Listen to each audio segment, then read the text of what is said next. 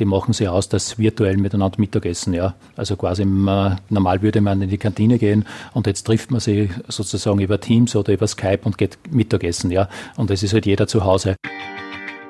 Und damit hallo und herzlich willkommen. Das ist Connect Live, der Podcast von A1.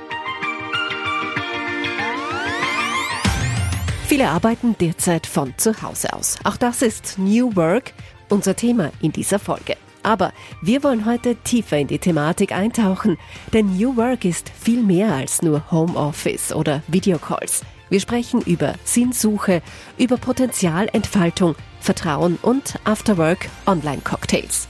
Viel Spaß beim Zuhören. Ich freue mich auf meinen ersten Gast heute, Fred Maringer, Personalchef von A1. Schön, dass wir es geschafft haben. Vielen Dank für die Einladung. Vielleicht gleich zu Beginn, Homeoffice oder Büro, was ist Ihr persönlicher Favorit? Ja, ähm, die Antwort ist einfach Hybrid, ja. Äh, ich glaube einfach, wir brauchen beides. Bei eins nennen wir das auch Flex Office, ja. Ähm, es ist so, äh, dass ich für mich ja selbst gelernt habe, äh, dass ich einfach sehr viel von zu Hause her machen kann. Und wir nennen es auch nicht Homeoffice, sondern Mobile Working, also von unterwegs. Also das ist ja quasi die, zu Hause ist ja nur eine Option, wo, von, von, wo man arbeiten kann. Aber ich andererseits auch das Büro brauche. Also für mich wird es also ein, ein Mix sein und ist es inzwischen auch, wo ich sage, das ist so 50 Prozent äh, Mobile Working und 50 Prozent ungefähr äh, das Office an und für sich. Jetzt muss man auch dazu sagen, meine Tätigkeit lässt es zu. Wir haben ja bei eins auch viele Kollegen und Kolleginnen, wo das Thema Homeoffice, Mobile Working auch nicht möglich ist. Das ist ähnlich wie in der Produktion. Wenn Sie tätig sind im, im Shop, dann gibt es einfach keine die Option Homeoffice nicht, dann ist einfach im Shop zu arbeiten. Und wenn Sie Kundentechniker bei der Eins sind, dann gibt es auch kein Homeoffice, sondern sind Sie einfach unterwegs. Flex Office haben Sie vorher genannt. Das ist eines der verschiedenen Arbeitsmodelle bei A1. Was gibt es da noch für Möglichkeiten? Also unser Überbegriff ist das äh, äh, Flex Office und darunter haben wir drei Modelle, die wir anbieten. Das eine ist Mobile-Based, die zweite Variante ist Office Mix und die dritte Variante ist Office-Based. Was heißt das? Mobile-Based heißt, dass man maximal einen Tag in der Woche äh, im Büro ist. Warum mindestens auch einen Tag? Denn wir sagen, wir glauben, diesen einen Tag braucht es auch für die soziale Interaktion Interaktion, fürs Teamgefüge, Marke verstehen und so weiter und so fort. Also das ist auf der einen Seite das Thema Mobile-Based, auf der anderen Seite ist das Thema Office-Based. Äh, das ist sozusagen das andere äh, Ende der Skala. Da geht es darum, dass man vier Tage im Büro ist. Auch da wieder, warum nicht fünf Tage? Weil wir glauben, es reicht, wenn das zu Hause möglich ist, dass man äh, vier Tage im Büro ist. Und dazwischen gibt es ein Modell, das heißt für uns Office Mix. Da ist man so zwei, drei Tage in der Woche im Office. Mhm. Wie viele Mitarbeiter bei A1 nutzen auch diese Möglichkeiten der verschiedenen Arbeitsmodelle?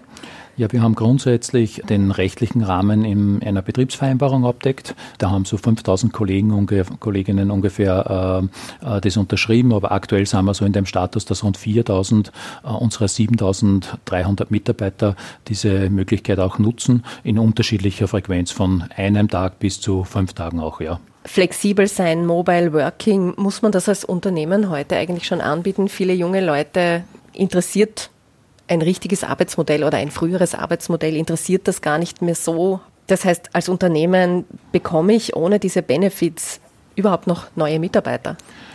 Ja, ich glaube schon, dass, dass es eine Ausprägung ist, was Unternehmen heute bieten müssen. Ich glaube aber, dass Flexibilität für, für diese äh, jungen Leute, wo wir dann gerne oft drüber sprechen, einfach aus mehreren Dimensionen auch besteht. Ja. Das ist nicht nur, wo arbeite ich, sondern auch wann arbeite ich, woran arbeite ich, äh, da kann ich partizipieren an dem, wie in der Firma gearbeitet wird, wie kann ich teilhaben, was ist der Purpose auch. Ja. Ich glaube, diese, diese Frage, wo arbeite ich, ist eine Farbschattierung, die wichtig ist, aber es ist eben nur eine. Vieles fällt unter das Wort New Work, ein Buzzword, über das gerade eben sehr viel diskutiert wird. Da geht es eben um New Ways of Working mit Homeoffice, mit mobilen Arbeiten. Die Work-Life-Balance spielt eine Rolle. Für viele ist das ja auch eine Art Philosophie.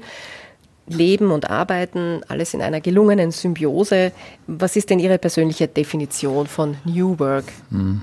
Die mich ein bisschen kennen, die wissen, äh, dass ich ein großer Fan vom Friedhof Bergmann bin. Ja, das ist ein emigrierter Österreicher, der inzwischen 90 Jahre alt ist und der hat im nordamerikanischen Raum äh, extrem viel gemacht, schon vor 40 Jahren. Ja, das ist damals aus der Automobilindustrie rauskommen und der sagt, New Work ist Arbeit, die ich wirklich, wirklich machen will. Also nicht die, die wo es ein Austauschverfahren gegen Geld ist, sondern die ich wirklich, wirklich machen will. Ja. Und wenn man das ein bisschen weiter spinnt, dann ist für mich einfach äh, eine unternehmensweite Transformation von der Arbeitsweise. Äh, wie gehen wir mit Freiheit um, wie gehen wir mit Selbstverantwortung um, wie gehen wir mit Sinn um, Entwicklung und so weiter und so fort. Und ein bisschen muss man im Corporate-Umfeld da aufpassen. Wir haben also manchmal die Diskussion auch, ist das, da geht es um Sozialromantik. Am Ende des Tages geht es schon auch darum, dass New Work Work ist. Und es geht schon darum, dass man Unternehmensziele auch erreicht und da konsequent daran arbeitet. Mhm. Also was, wie, wann und auch wofür wir arbeiten, das wird schon immer wichtiger und auch eben dafür die Talente und Skills, die Fähigkeiten der Mitarbeiter zu entdecken und sie richtig einzusetzen. Ähm, ist das die Kunst oder ein Geheimrezept zum Erfolg? Dann ist mein Bild dazu, das ist nicht neu. Ich bin jetzt auch schon ein paar Jahre im Berufsleben. Das war damals schon, oder wir sind als Organisationen ja schon vor vielen Jahren gut mhm. beraten gewesen, auf unsere Talente zum Schauen, auf, auf, auf junge Talente zum Schauen und die so einzusetzen, dass sie ja gerne Arbeit machen. Ja. Also da muss man auch, glaube ich, die Kirche ein bisschen im Dorf äh, lassen. Nicht alles, was jetzt dann quasi momentan gerade besprochen wird, hat was mit New Work zu tun. Also mhm. ich glaube, da waren wir früher schon gut beraten, ja. Ähm, jetzt arbeiten bei A1 4000 Mitarbeiter ungefähr, haben Sie gesagt, sind regelmäßig im Homeoffice. Was bedeuten Kontrolle und Vertrauen? Wie funktioniert das? Ja, ist, glaube ich, ein extremer wichtiger Punkt auch, ähm, wo wir viel Erfahrung gesammelt haben die letzten Jahre mit unseren agilen, agilen Initiativen. Wir haben ja verschiedenste äh, Themen in dem Bereich umgesetzt, äh, Organisationseinheiten, Teams und da haben wir wirklich viel gelernt. Wir sprechen bei uns in den letzten Monaten sehr stark über das Thema Impact-Based Leadership, also welchen welchen Impact erzeuge ich auch. Ja? Also es geht nicht um Anwesenheit, um jetzt das andere äh, extrem anzusprechen. Es geht um Ergebnisorientierung. Ja? Und wenn ich heute bei uns durch ein Office gehe, dann fühlt sich das momentan noch immer ein bisschen komisch an, ja, weil das ist so, ich denke mir manchmal, wenn man durch eine Produktionshalle gehen würde äh, und da ist kein Mensch da, der arbeitet und Autos zusammenschraubt, ja, dann ist irgendwie klar, da wird nichts produziert. Ich glaube nur, dass wir uns davon lösen müssen, mhm. dass wir das auch auf, auf das Office übertragen, ja. Mhm. Es hat sich für uns besser angefühlt, wenn wir wissen, unser Mitarbeiter sitzt ein Stockwerk unter uns, dann war irgendwie eine Verbindung da, ja, da wird auch wirklich was gearbeitet, ja. Ich mhm. glaube nur, dass man diese Denke, von der müssen wir uns verabschieden. Wir müssen darauf schauen, dass unsere Leute so arbeiten können, was einen maximalen Impact für das Team, für den Kunden, fürs Unternehmen bringen können. Und dann ist, glaube ich, das, wo sie gerade sind, äh, gar nicht mehr so wichtig. Mhm. Auch eine Herausforderung, wenn so viele im Homeoffice zu Hause arbeiten, sind ja die sehr wenigen analogen sozialen Kontakte. Was habt ihr da für Lösungen? Wie, wie geht ihr damit um? Ja, also das eine ist, wie ich schon vorhin gesagt habe, äh, wir, wir glauben nicht, dass Homeoffice die alleinige Antwort ist. Wir glauben immer an diese Flex-Office-Modelle, das heißt mindestens einen Tag. Und dort muss auch dieser soziale, diese soziale Interaktion passieren und mit Open Space und diesen Dingen, dass man das einfach auch sehr stark ermöglicht auch, ja.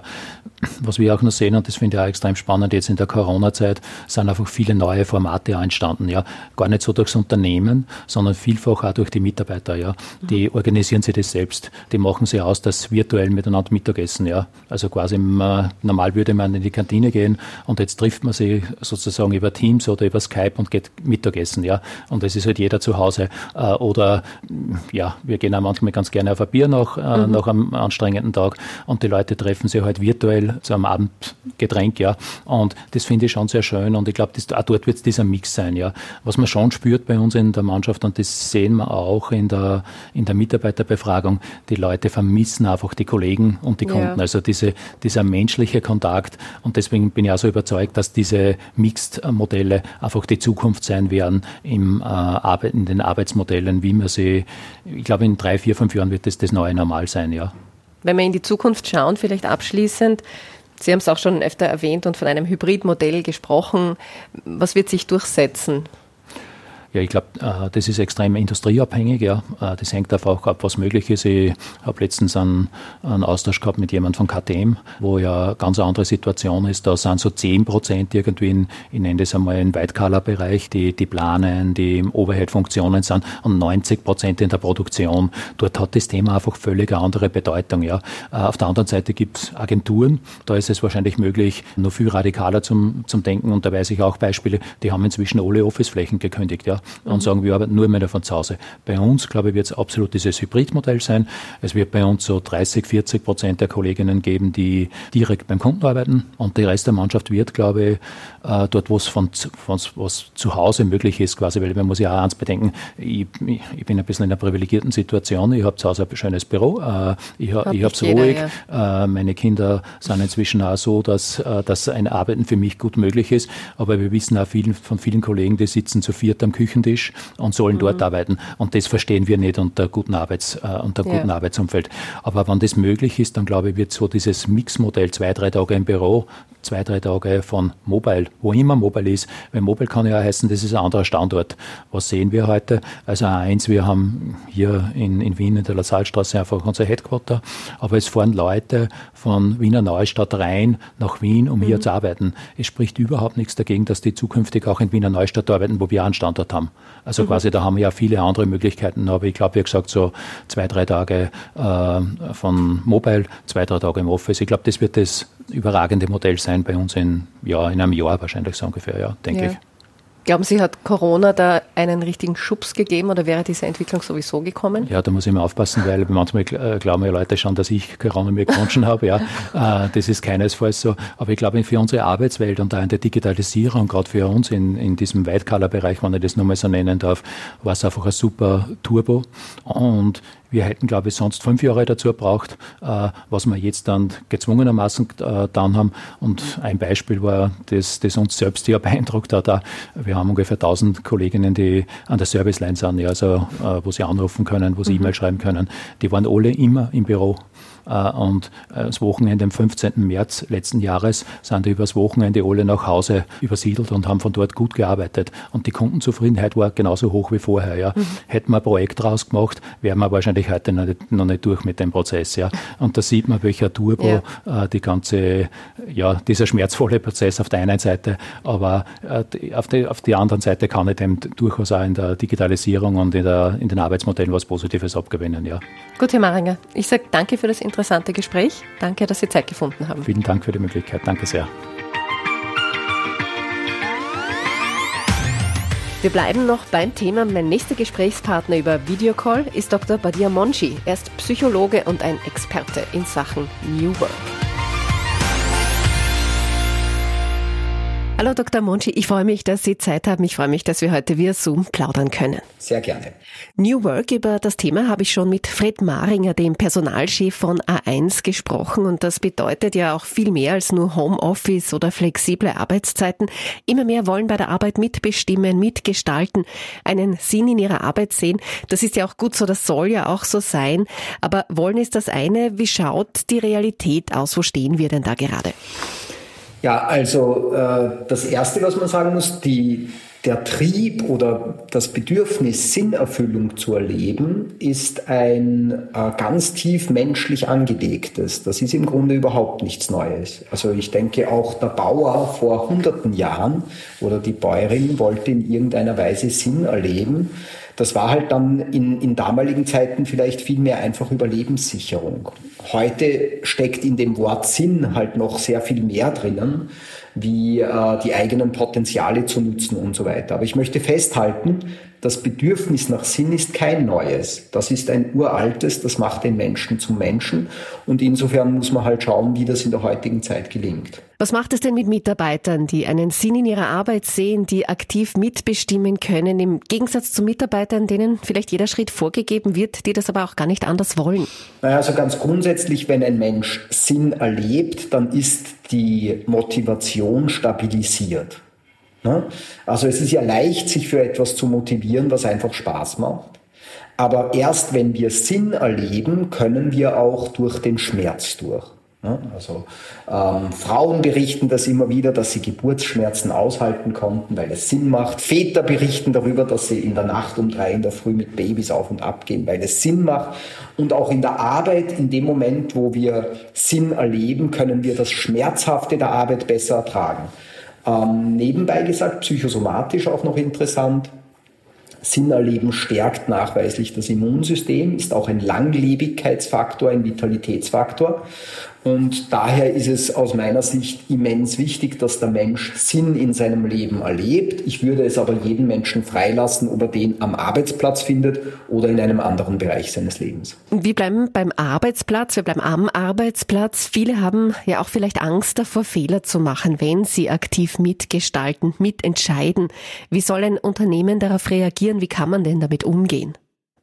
Ja, es gibt ja ein, ein Unwort in der, in der Organisations- oder Unternehmensszene, das ist Fehlerkultur.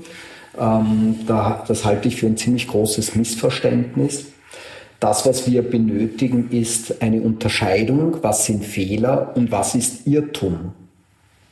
Und ein Fehler, den können wir doch definieren als etwas, wir wissen, wie es richtig geht und jemand macht es falsch das, davor soll man sich auch fürchten dürfen. Also wenn ich mit dem Auto fahre, ist es ein Fehler, einen Sekundenschlaf zu haben. Das weiß ich. Sowas muss ich dringend vermeiden. Aus, basta. Aber Irrtum bedeutet, man weiß eben nicht, was passieren wird. Und wir brauchen in Unternehmen Irrtumsfreundlichkeit, weil wir immer mehr an Grenzen stoßen, wo wir nicht mehr genau wissen, was das Richtige ist. Aber ich würde da sehr dazu ermuntern, Sie brauchen keine Fehlerkultur. Angst vor Fehlern darf sein, wenn man weiß, wie es richtig geht.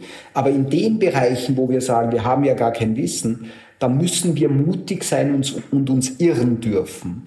Und das muss man mal unterscheiden. Dann, glaube ich, äh, löst sich auch ganz viel ähm, Missverständnis auf, weil ja viele sagen, ja wie, ich soll jetzt Fehler gelassen begegnen, aber das ist ja der absolute Blödsinn, wenn wir das machen. Wieso soll ich dann nicht auch äh, ein Stück weit sanktionieren dürfen? Also da möchte ich davor warnen, Sie brauchen keine Fehlerkultur, Sie brauchen Irrtumskultur in einem Unternehmen. Jetzt trägt schon jeder auch im Homeoffice mehr Verantwortung, weil man eben vielleicht auch viele Entscheidungen selber treffen muss, schnell treffen muss. Wie viel Verantwortung tut denn gut? Wann wird das denn zur Belastung? Also Verantwortung tut immer dann gut, wenn ich das Können habe. Ne? Also Verantwortung bedeutet ja, ich kann eine Antwort finden. Und dafür brauche ich Können. So, also wenn ich einem Menschen, der Können hat, Verantwortung gebe, dann wird er sich freuen. Ähm, ich brauche aber keine Verantwortung übertragen, wo es kein, wo Können nicht gefragt ist, sondern wo einfach ein Prozess richtig gemacht werden muss. Ne? Auch hier müssen wir dann unterscheiden. Es gibt Prozesse, ähm, da, da ist genau vorgegeben, was zu tun ist und daran hat man sich dann zu halten. Okay, ja. Äh, aber es gibt dann eben auch Projekte, und da weiß man eben wieder nicht so genau. Und dort sollen die Könner und Könnerinnen auch selbst Verantwortung übernehmen dürfen. Ähm, und ich glaube, dann, dann ist das wieder eine wunderbare Sache. Da liegt jetzt aber auch wieder die Verantwortung bei den Führungskräften, wie viel man den Mitarbeitern zumuten kann, oder? Ja, also ich würde hier wirklich äh, schauen, also dort, wo, wo es einen ganz klar strukturierten Prozess gibt, ja, und wo wir sehr klar sagen können, was richtig und falsch ist, dort findet keine Verantwortungsübergabe statt. Das, dort brauche ich sie auch nicht. Aber in den Bereichen, wo wir sagen, hey Leute, wir müssen jetzt neue Lösungen finden, wir müssen neue Wege gehen, dann ist es doch notwendig, dass man irgendwie gemeinsam herausfindet, wer hat denn jetzt eine gute Idee und dann wird die Verantwortung automatisch geteilt. Ne? Ähm, die Führungskräfte müssen da unterscheiden lernen, wann müssen sie steuern. Also wann haben sie ganz gezielt das Ruder in der Hand und müssen schauen, dass niemand Fehler macht und der Prozess richtig funktioniert. Und wann ist Führung angesagt? Und jetzt bringe ich die nächste Denkprovokation. Führung ist eine geteilte Aufgabe. Ja, weil es führt dann immer die beste Idee und jemand, der gerade das richtige Können am richtigen Fleck hat, übernimmt dann die Verantwortung. Führungskräfte müssen ja wohl auch lernen, ihren Mitarbeitern zu vertrauen. Was meinen Sie, wie leicht oder wie schwer fällt das denn unseren Chefs oder Chefinnen? Also das erste vielleicht, Vertrauen lebt von Intransparenz. Ja, also ich kann nur Vertrauen entwickeln, wenn etwas intransparent bleibt. Wenn ich alles über Sie weiß, was Sie jede Sekunde machen, und dann sage ich, ich vertraue Ihnen so sehr, werden Sie sagen, Sie vertrauen mir überhaupt nicht, weil Sie wissen ja jede Sekunde, was ich mache. Also Vertrauen lebt davon, dass wir nicht genau wissen, was der andere macht. So, das ist das Erste. Das ist für den einen oder anderen eine persönliche Hürde, ja, diese Intransparenz zuzulassen. Der sitzt jetzt im Homeoffice, ich sehe den nicht jeden Tag, was der macht. Ja, der wird schon gut machen. Also da Vertrauen zu schenken, ist sicher äh, für den einen oder anderen eine persönliche Aufgabe. Aber Vertrauen muss nicht gelernt werden, Vertrauen muss erfahren werden. Und äh, wie erfahren wir Vertrauen? Ja, eben genau dann, wenn intransparente Verhältnisse da sind und ich bemerke im Ergebnis, hey, wir haben es doch jetzt aber gemeinsam gut gemacht. Ich schenke dir das nächste Mal wieder Vertrauen. Und ähm, ja, also ich glaube, das ist etwas, wonach die Zeit ganz stark ruft und äh, was auch immer wichtiger werden wird, dass wir es aushalten, dass die Menschen die Aufgaben, die sie, mit denen sie konfrontiert sind, dass die die gut bewältigen wollen. Und wenn es nicht so ist, komme ich ja eh drauf, weil dann sehe ich es ja am Arbeitsergebnis. Jetzt sitzen im Homeoffice viele Menschen, so wie wir gerade bei einem Videocall, das oft stundenlang, haben nur wenig oder teilweise auch gar keinen echten Kontakt mehr zu den Kollegen, zum Team. Was macht denn das aus uns? Ist das denn auf Dauer gut? Naja, ich, ich glaube, es, es fehlt uns allen etwas. Ne? Also ähm, wir haben halt sehr viel informativen Austausch. Also das, das funktioniert ja online ganz gut, die Informationsweitergabe. Mm, das soziale Schmierfeld ja, oder die, die soziale Bandscheibe ja, die ist ein bisschen abhanden gekommen. Also wir sind quasi im Skelett gut, ja, dass die Informationsweitergabe, das funktioniert online und so auch. Aber das, dass wir miteinander fühlen, ja, dass wir miteinander in einem Raum sind, dass wir miteinander lachen, dass wir informellen Austausch haben, das ist sicher zu wenig. Ich glaube, da haben auch viele Sehnsucht. Es gibt ja auch so ein paar Studien, die belegen, dass die meisten Menschen nach diesen Phasen sich jetzt wieder deutlich mehr Office wünschen. Äh, wir müssen das verstehen als Wechselspiel. Das eine kann das andere nicht ersetzen. Aber beides hat seine Stärken und äh, da, also die schöne Zeit kommt, wenn wir jetzt das Können erworben haben mit den digitalen Medien, wenn wir dann den guten Mix finden dürfen. Und das wird unternehmerisch auch eine spannende Aufgabe, hier, hier die, diese Gestaltungsräume zu nützen, denn es sind jetzt Räume erobert worden und das ist für die Zukunft natürlich spannend, die dann auch geschickt einzurichten. Hilft dir vielleicht ein bisschen das Afterwork Online Bier oder auch der gemeinsame Plausch beim Mittagessen, auch wenn es nur vor dem Bildschirm stattfindet? Also ich, ich glaube, dass dieses, also das, was wir wirklich am deutlichsten verlieren, ist eben das informelle Gespräch. Du, wie geht's dir? Das, was man am Gang, beim Kopierer ganz schnell einmal und was macht's am Wochenende oder so.